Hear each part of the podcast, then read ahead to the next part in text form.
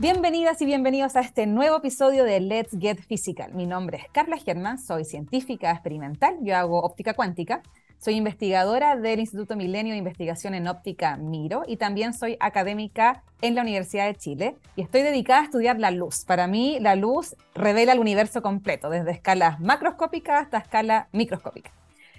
En el capítulo de hoy estaremos conversando sobre un tema que ha tenido por décadas a la comunidad científica debatiendo en búsquedas de respuestas. Se trata en cómo en física se pueden unir teorías e investigaciones que en papel parecen no calzar. Parece que de repente la física, eh, dependiendo de, los límites, ¿cierto? Em, pudiese explicar una parte del universo y otra teoría explica otra parte del universo, pero de repente hay ciertos escenarios donde ambas teorías deberían explicar un fenómeno y no nos calzan. Así que hay trabajo, hay trabajo para la futura eh, comunidad científica. Eh, y en particular, hoy día vamos a estar hablando sobre la teoría de la relatividad, la gravedad y la cuántica. ¿En qué consiste? ¿Por qué, ¿En qué estamos fallando para unir estas áreas? ¿Será posible hacerlo? Etcétera, etcétera. Así que vamos a ir a esta pausa musical y ya volvemos aquí a Let's Get Physical por TX Class. Bueno, como les contaba, hoy día vamos a estar hablando de un tema un poco controversial. De hecho, dependiendo a qué físico le pregunte, eh, puede tener distintas versiones de cómo estas áreas de la física parecen unirse o no. Y para esto vamos a traer al doctor en física, académico e investigador de la Universidad San Sebastián, que es además divulgador científico y autor del libro Agujeros Negros, Destructores del Tiempo. Bienvenido, Fernando Izarrieta. Muchas, muchas gracias por estar acá con nosotros, Fernando.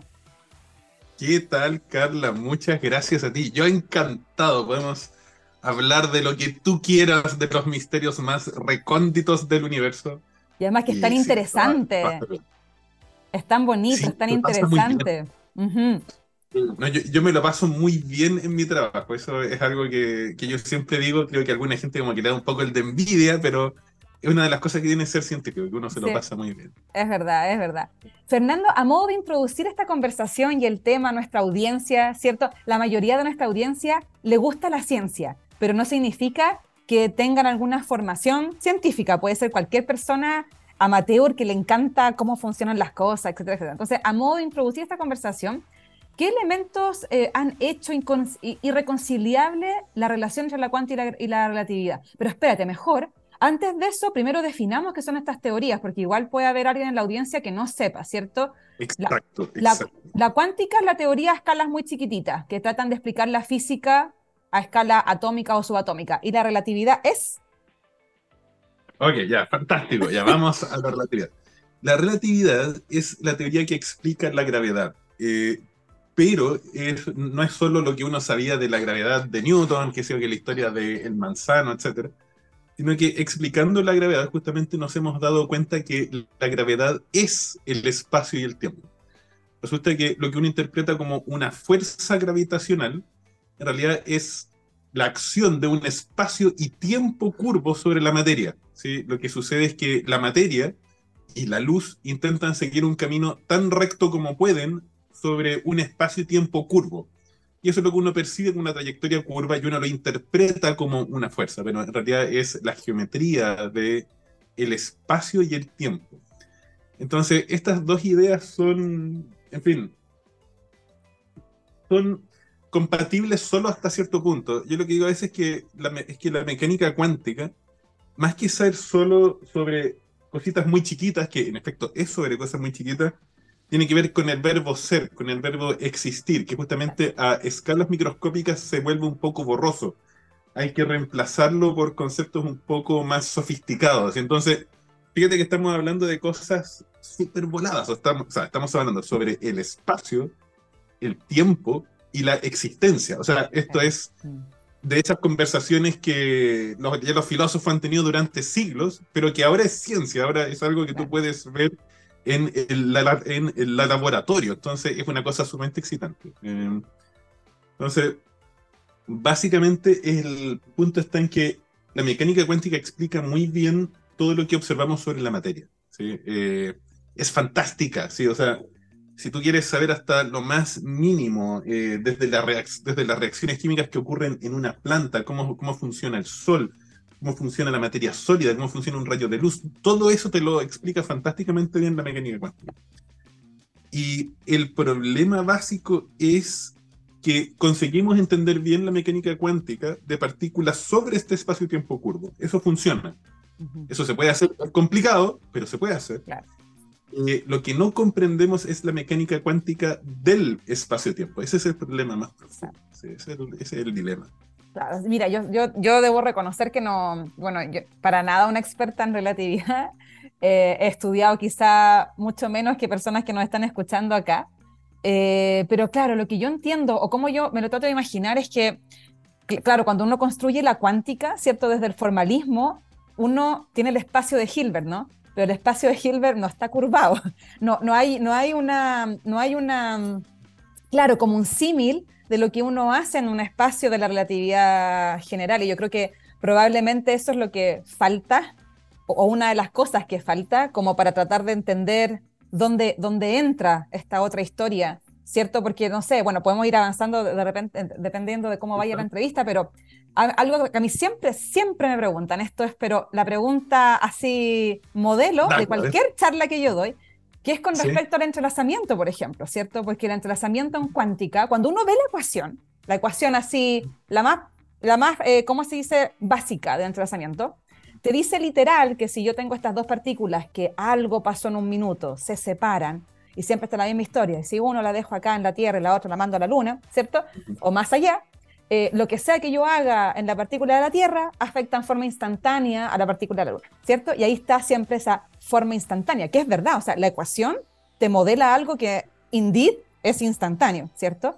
Pero sabemos que eso no puede ser, porque de alguna forma uno entiende que esta información no puede ir más rápido que la velocidad de la luz. Y claro, los físicos cuánticos se la sacan con que al final, cuando uno hace un experimento, necesitas igual un medio físico, ¿cierto? Para llamar a la luna, a la galaxia, donde tú quieras, para enterarte cuál fue la medida. Entonces dicen, bueno, en realidad la información igual no pudo violar cierto el límite de la velocidad de la luz. Pero yo siempre he encontrado esa explicación media, media charcha, para ser súper honesta, porque creo que, creo que igual tiene que haber algo más. igual no me estáis respondiendo la pregunta de fondo, ¿cierto? Que si esta cuestión fue instantánea, no fue instantánea, eh, dónde entra ahí este, claro, este espacio-tiempo, ¿cierto? Bueno, en fin, no sé si nos puedes comentar un, poquito sobre cómo tú ves esa parte. Eso, eh, eso es un súper buen punto. Eh, creo que la explicación canónica que se da para eso no es tan mala. ¿En qué sentido?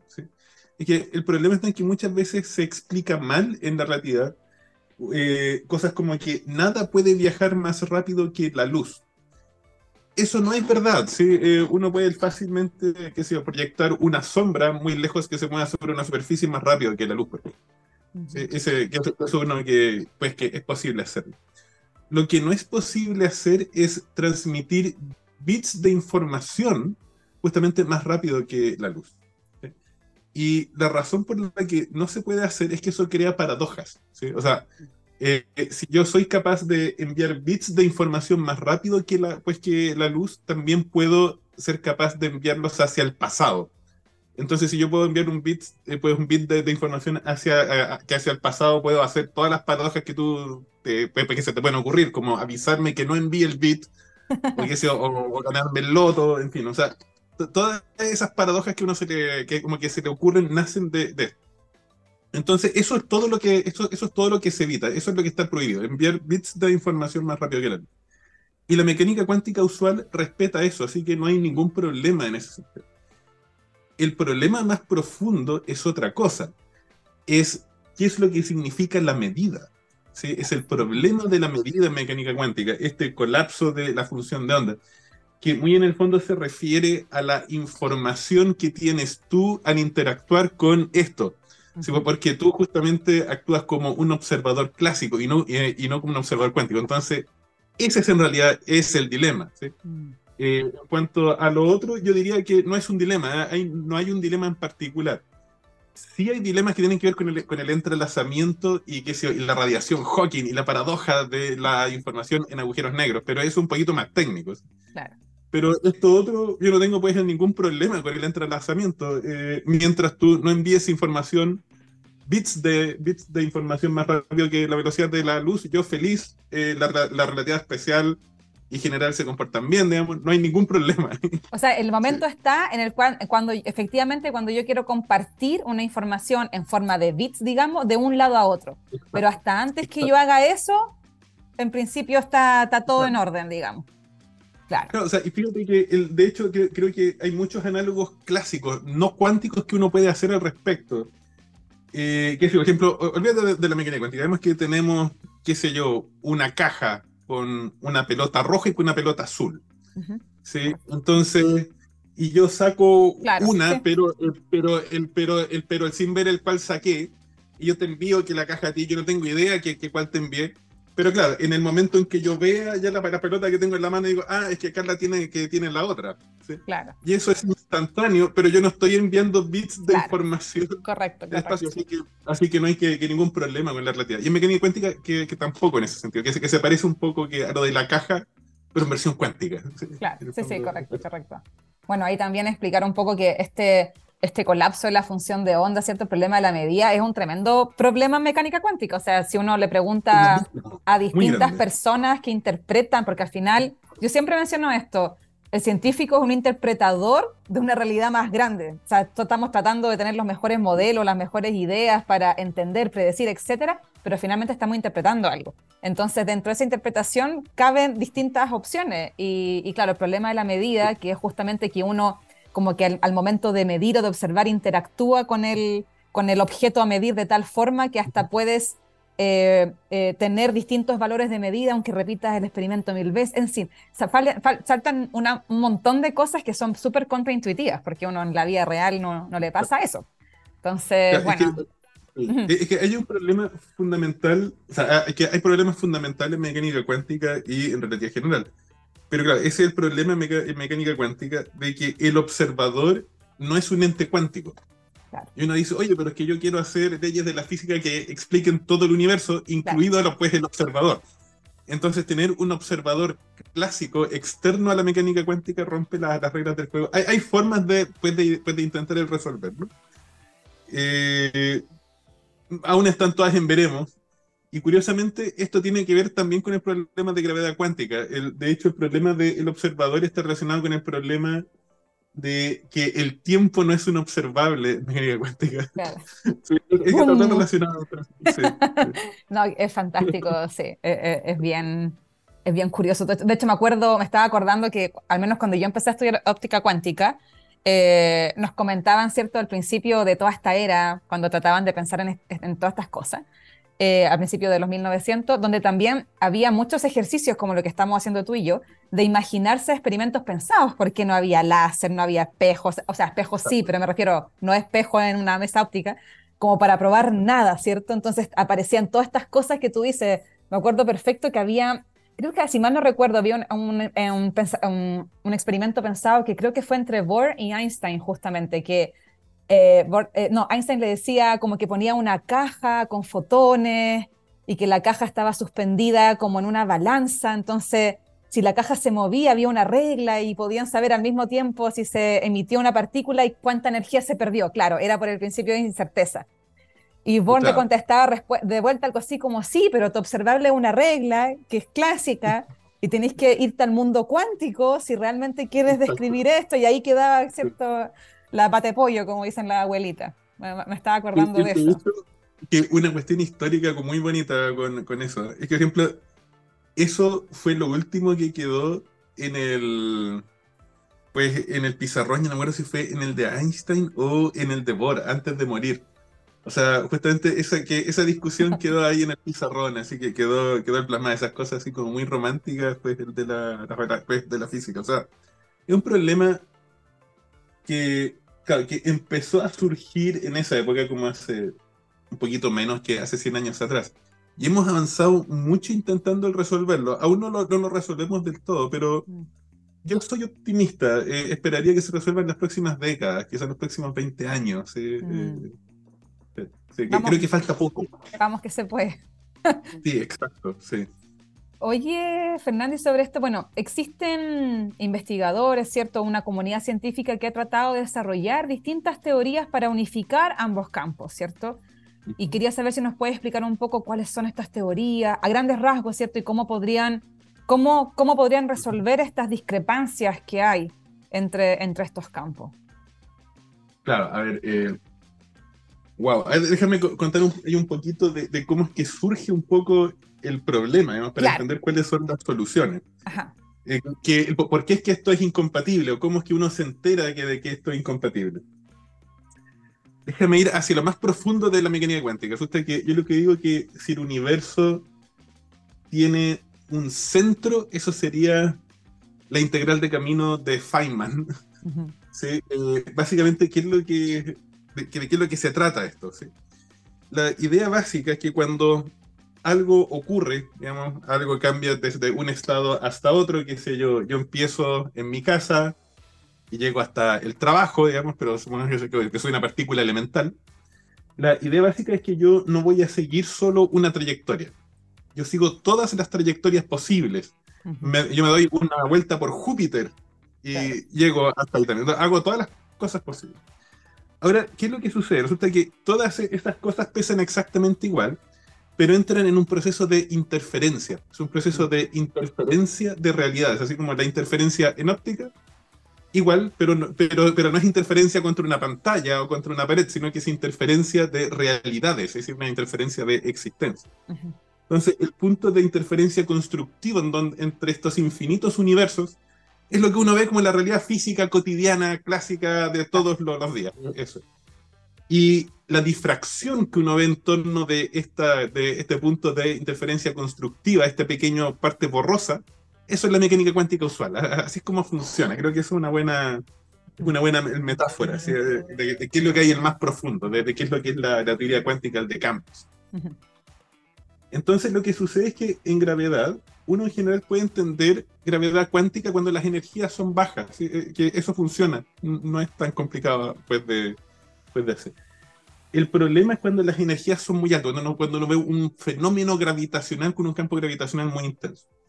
Entonces, lo que pasa, justamente cuando uno empieza a sumar universos, uno quiere el calcular este proceso de interferencia, la cosa se dispara. ¿sí? Porque resulta que el campo gravitacional crea más curvatura y crea más gravedad, y esos crean más gravedad aún, y crean más gravedad, y la respuesta cuando tú haces esta suma de infinitos universos, es infinito, pero no es un infinito místico, de que uno diga, oh, wow, no, es un, infinito que te está diciendo que, que, metiste que la pata, así que, no, no, que no lo estás haciendo bien. Entonces, el problema está en cómo resuelvo esto. Resulta que hay, hay varias formas de intentar resolverlo, eh, pero se dividen en dos escuelas principales. Una es tomar lo que uno sabe sobre relatividad, la relatividad general de Einstein, las ecuaciones de Einstein, el principio de acción de Einstein, e intentar hacer gravedad cuántica con eso. ¿sí? Hacer una función de onda del universo. Esto se llama la función de onda de Wheeler de Witt y es lo que te lleva hacia la gravedad cuántica de lazos. Cuando yo intento ir por ese camino y resolver esa ecuación, eso lleva a la, pues, a la, gravedad cuántica de lazos. Eso es una, idea muy bonita. Eh, funciona muy bien, puedes hacerlo, el problema que tiene son dos problemas. Eh, el problema, pues, del observador que te contaba antes sobre la medida, crea el gran problema de que te crea un espacio tridimensional con un tiempo distinto, aparte, y que no es para nada claro que tenga como límite clásico la relatividad general. Entonces tú no tienes idea si lo hiciste bien.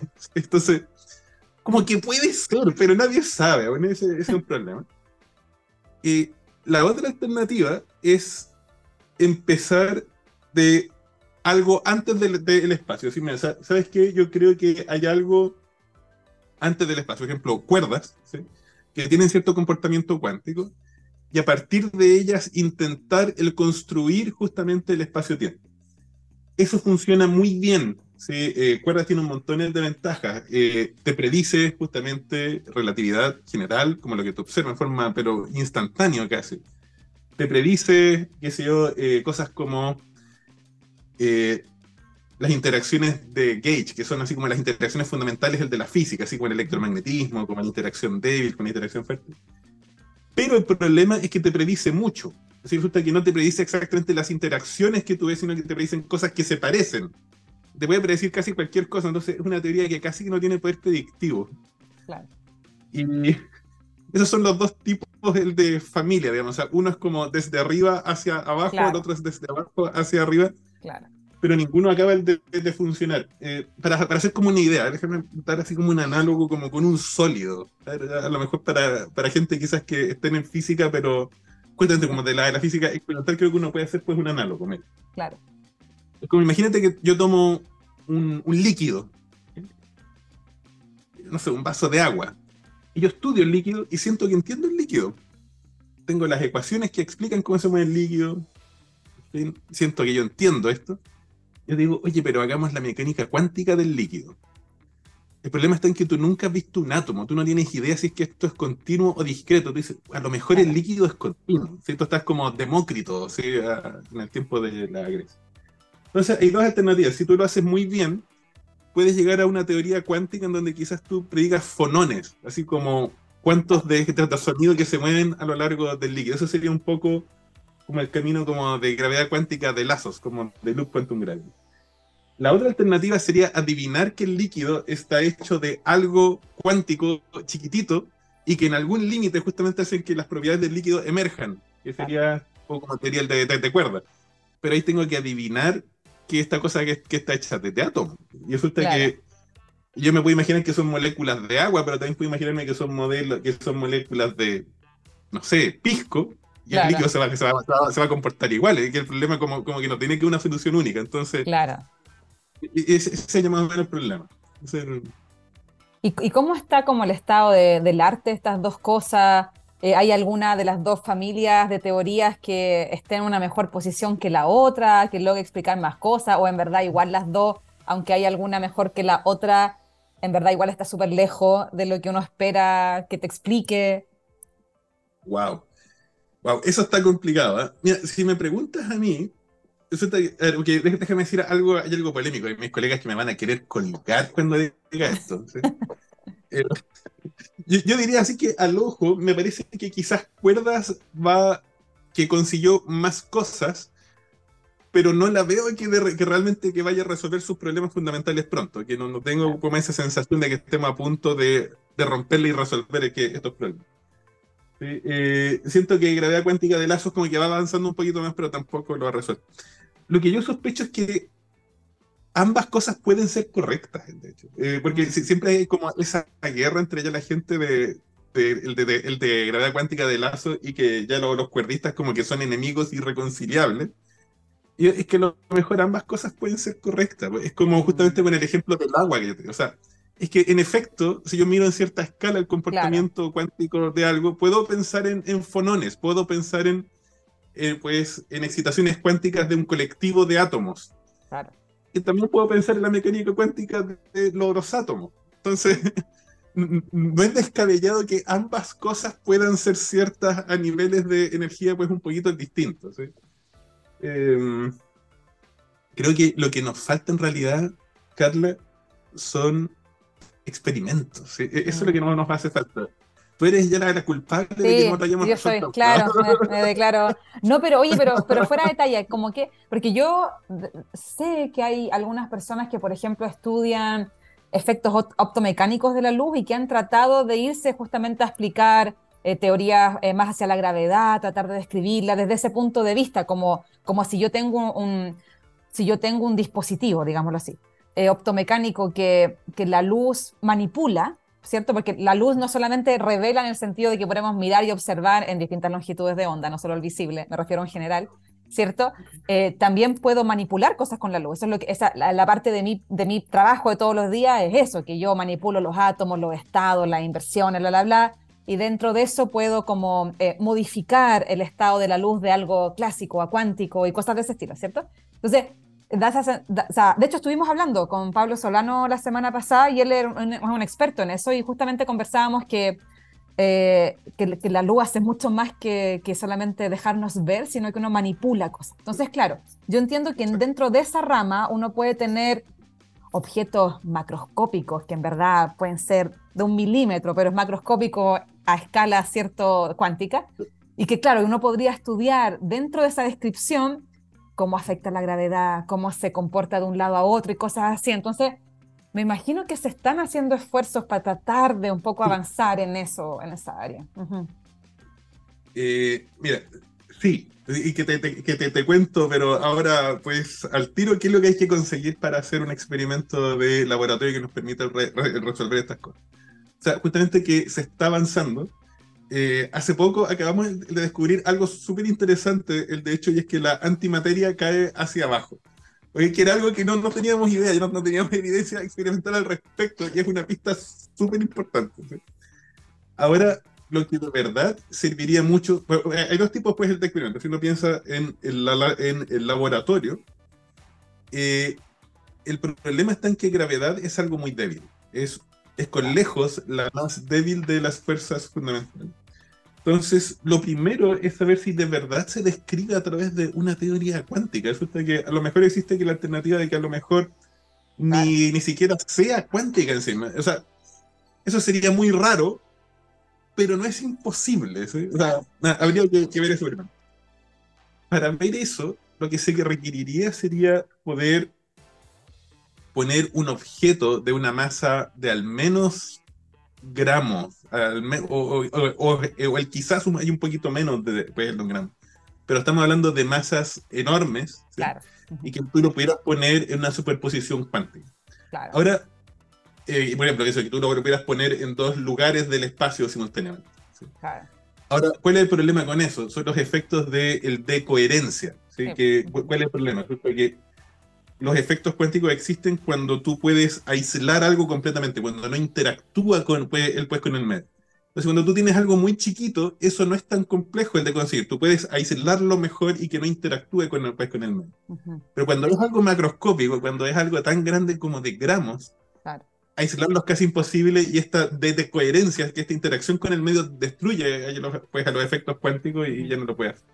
Entonces, si en el laboratorio tú consiguieras hacer eso, que, se puede hacer. O sea, creo que, que ahora es imposible. Yo no, no, no, soy experto pues, en, pues, en, óptica cuántica, pero quizás en décadas que se puede hacer. Sí, pero en el fondo hay que, hay, hay que tener como una visión. Yo siempre digo esto, que cuando uno hace ciencia, o sea, a uno, uno, uno disfruta con descubrir cosas, ¿cierto? Hay cosas que no están planeadas y que uno va descubriendo en el camino, eso está.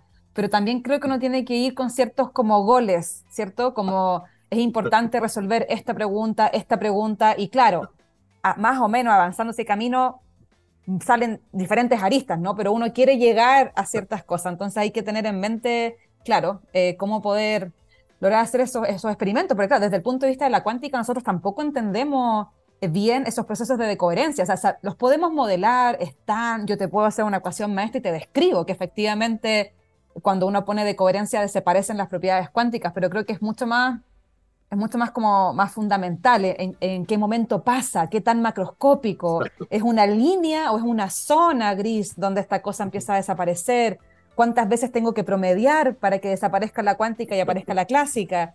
Son, son varias preguntas súper interesante, pero bueno, nosotros sabíamos que iba a pasar esto, pero ya estamos como en menos uno de los minutos del programa, así que eh, sí, sí, pero sabíamos que iba a pasar, así que para la gente que está escuchándonos, vamos a tener un 2.0 en el próximo programa, así que Fernando, te despedimos por ahora, pero estén atentos porque vamos a seguir ah, hablando, ¿cierto?, en el, en el próximo programa, Fernando, así que vamos, ya, ya, ya volvemos con esto. Sí, claro. Bueno, con eso nos vamos despidiendo del programa. Eh, ya saben que este tema es súper entretenido, es súper apasionante, ¿cierto? Porque esta, esta, esta, conversación sí que sí está en el, en el horizonte del conocimiento. Estamos, en el fondo, a pesar de que somos científicos, todos nosotros no tenemos tampoco las respuestas completas de las cosas. Y la idea de generar estas instancias de conversación es ir explicándole a la comunidad eh, dónde están estos problemas, hacia dónde estamos avanzando, ¿cierto? O por qué son importantes tratar de dar respuesta a estas inquietudes. Así que no se pierdan el próximo programa que vamos a estar nuevamente con Fernando aquí en Let's Get Physical solo por TX Plus. Chao, chao.